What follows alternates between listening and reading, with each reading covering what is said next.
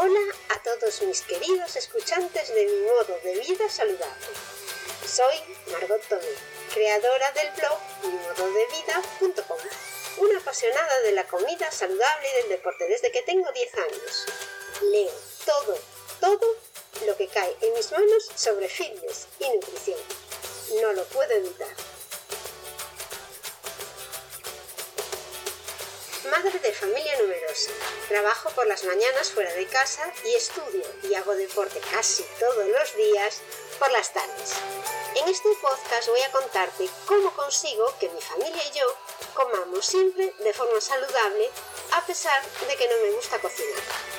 Te cuento mis trucos para ahorrar tiempo en las gestiones diarias, cómo cocinar sano para 5 en poco tiempo y cómo hacer ejercicio a diario y algunas de las aplicaciones y herramientas modernas que me facilitan la vida. Puedes solicitar una sesión de coaching nutricional si quieres que te asesore personalmente en mi web mimododevida.com. Hola, hoy es 4 de abril, sábado 2020. Estamos confinados en casa. Y por eso se me ocurrió hablaros de una verdura que me está facilitando mucho la vida en estos días en que ir a comprar es complicado. Tengo en, el, en la despensa un montón de latas de grelos. El grelo es una verdura que por su sabor me encanta, por mi origen, que soy gallega, es muy habitual en mi casa y además por la dieta cetogénica es una verdura que tiene muy pocos hidratos de carbono.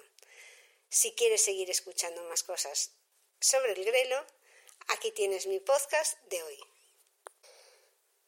En estos momentos en los que ir a la compra me resulta bastante complicado porque estoy confinada en casa por culpa del coronavirus, hoy es 4 de abril de 2020, sábado, os voy a contar una de las verduras que tomo porque me resulta muy cómoda y la tengo en casa en conserva.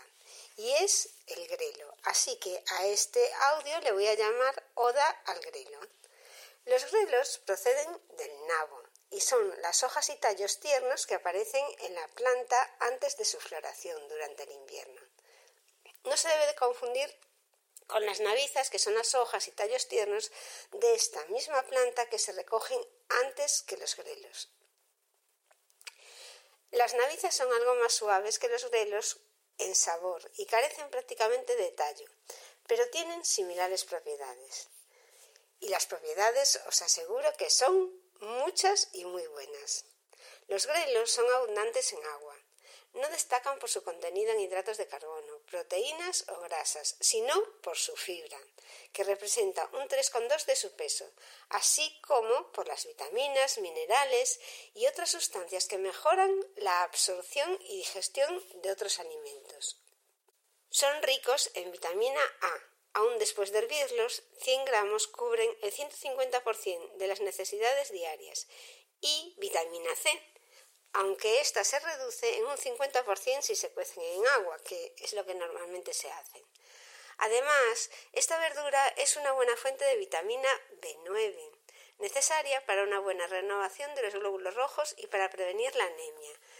100 gramos cubren la cuarta parte de las necesidades diarias.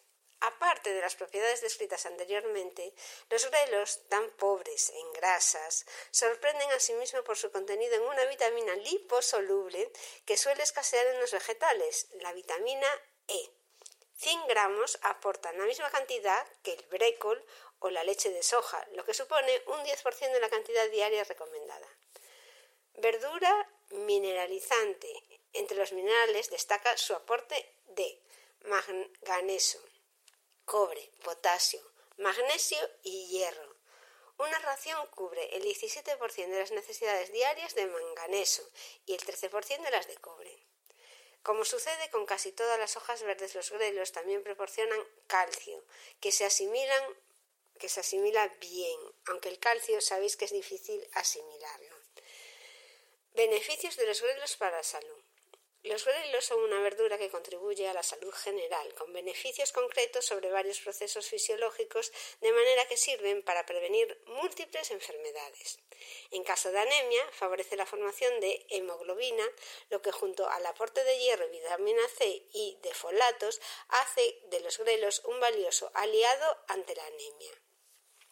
Si piensas tener un niño y o estás embarazada, incluir, puedes incluir los grelos en tu dieta porque son muy ricos en vitamina B9 o ácido fólico, que es esencial para el desarrollo correcto del sistema nervioso y para evitar los trastornos posteriores que puede tener el niño, como es la espina bífida. También posee efectos beneficiosos para prevenir el estreñimiento, la obesidad, la hipercolesterolemia, perdón por la palabrita, o el cáncer colonorrectal. Contribuye a reforzar los sistemas, el sistema inmunitario, nervioso y cardiovascular, la salud ocular y la fertilidad. Los grelos en la cocina. Los grelos son típicos de la cocina gallega, por eso me gustan tanto.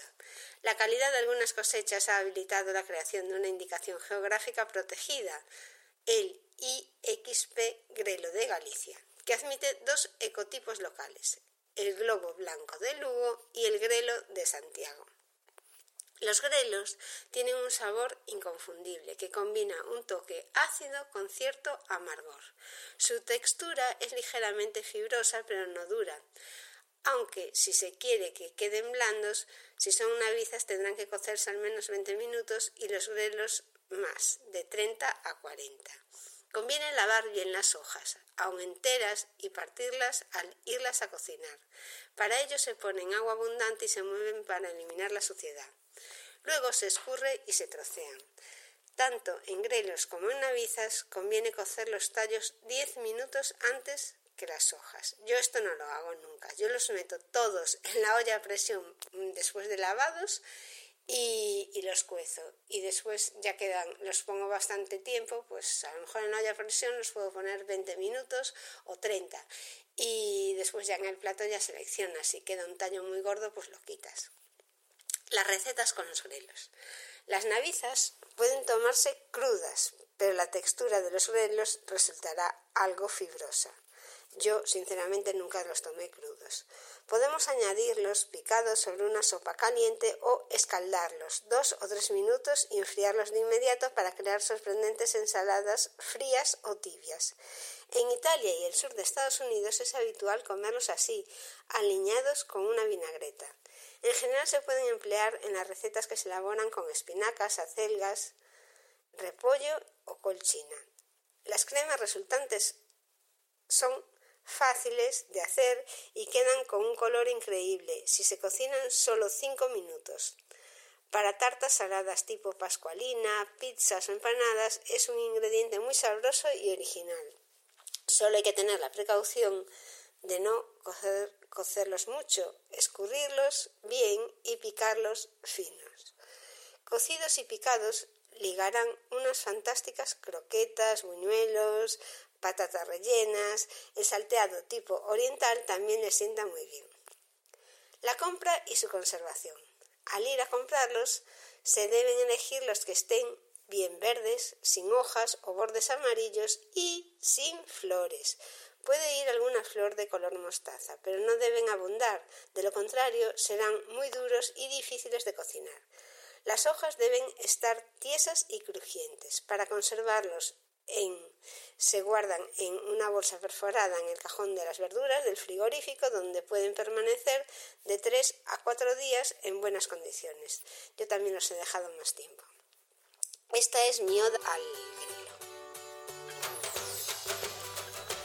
Hasta aquí mis consejos para hacer vida saludable en este entorno insaludable. Tengo muchos más.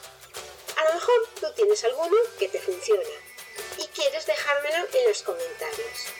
Te aseguro que será muy bienvenido, siempre me gusta aprender. Si quieres saber más de cómo yo me las ingenio para comer sano y hacer ejercicio con poco tiempo disponible, te invito a que te suscribas a mi blog, mimododevida.com.